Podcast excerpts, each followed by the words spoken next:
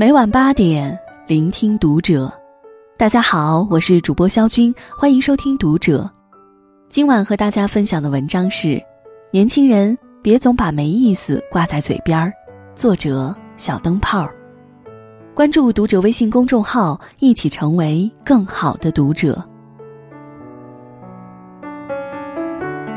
过年那会儿，我和妈妈外出旅游，几天时间，一切都和圆满沾不上边儿。阴雨骤冷的坏天气，自己粗心的磕碰和不争气的身体，似乎距离原计划偏了十万八千里。本想去评分颇高的网红餐厅，怎知它是小巷深处的简易棚，走两步差点扭到脚脖子。本想去东望洋山看风景，怎料我和路上的游人拥来挤去，像极了海底迷路的沙丁鱼。记得某位朋友说过，如果能辨别十种及以上的植物，城市将会变得不同。只可惜我既无闲情，也无意志。在家吧，嫌弃所处环境太乏味，身边琐事太糟心；外出吧，到哪儿都是走马观花。不曾去沉静，去珍惜。一旦想象和现实有落差，万般情绪涌上心头，最终化为千篇一律的没意思，真没意思。现在回想，还挺遗憾的，光顾着怨这怨那了，却忘了收拾心情。如果连别处的美好、周遭的景致都不曾流连，就算跑到南北两极。跑到天堂秘境，又如何读懂那里的风情？更多时候，不是远方没劲儿，而是我太无趣。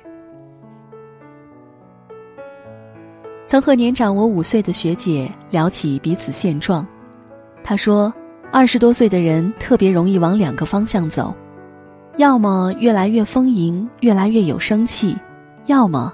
越来越无趣，与外界异常疏离。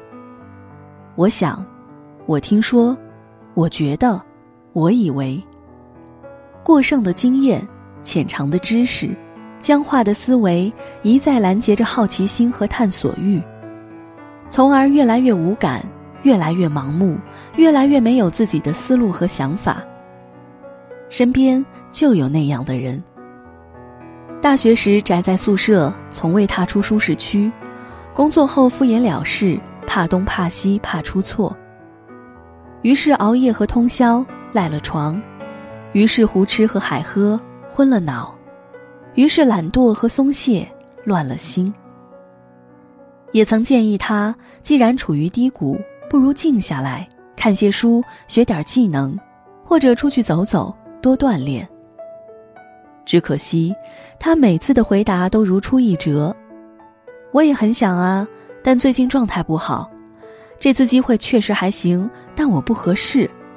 下次吧，反正下次来得及。当一个人身处海底，会找不到浮出水面的理由。就这样，他本应做个实干派，却得过且过，活成了白日空想家。到头来，又能怨谁？或许真正的无趣是心态的老化，眼里不再有星星，身边不再有期许。想起之前推荐过一部纪录片《人生果实》，九十岁的老爷爷和八十七岁的老奶奶，岁数很大了，却丝毫没有暮年感。庭院里，夫妻俩锄地、拔草、挖土豆、采摘、煮酒、熬果酱。修一爷爷热衷写信，每次一写就是十几封，踩着单车去邮局寄。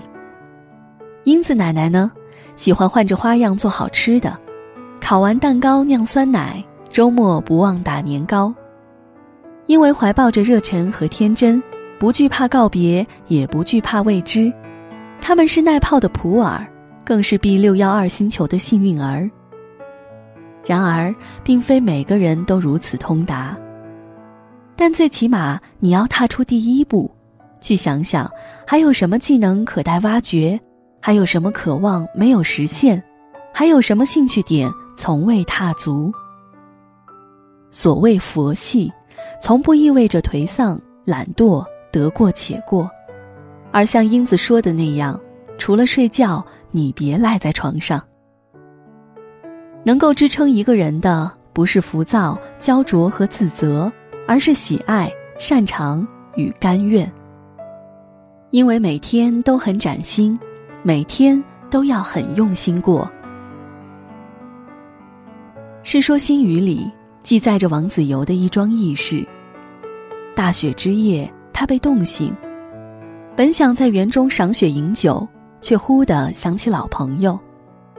若是换做现代人，定有一百个借口睡过去。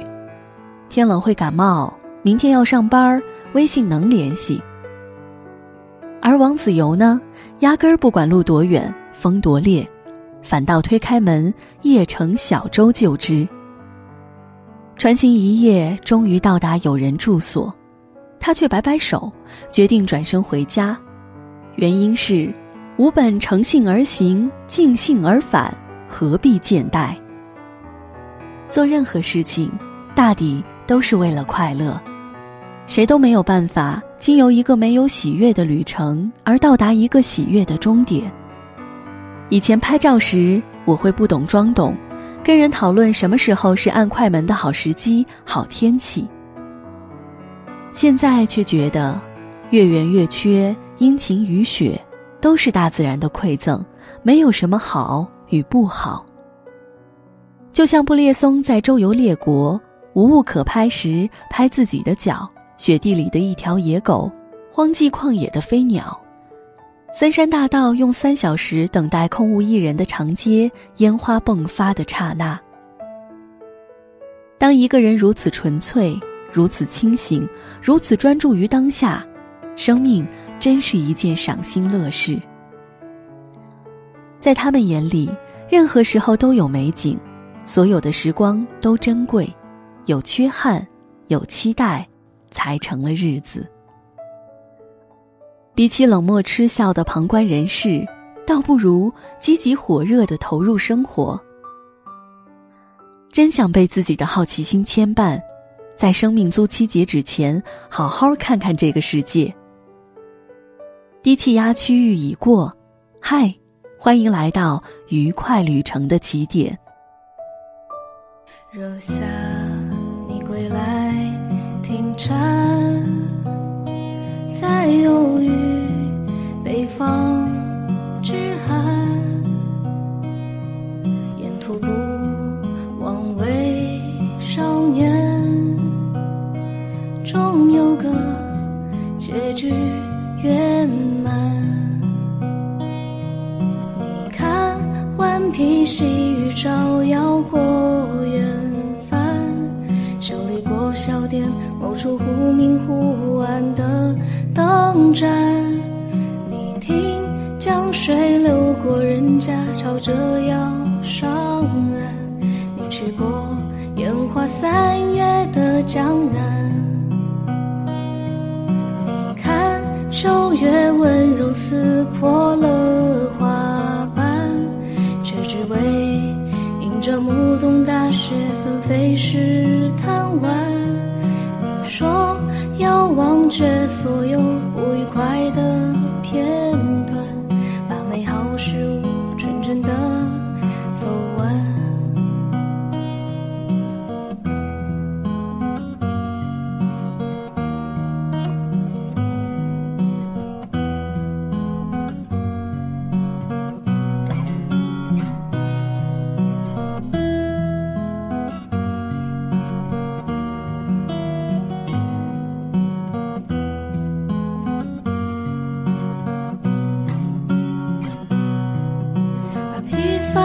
起装进铺纸的长街，把失败恋爱藏进路人的详谈，把起舞的今日写成诗篇，多年后也不遗憾，把无畏春风融进街边的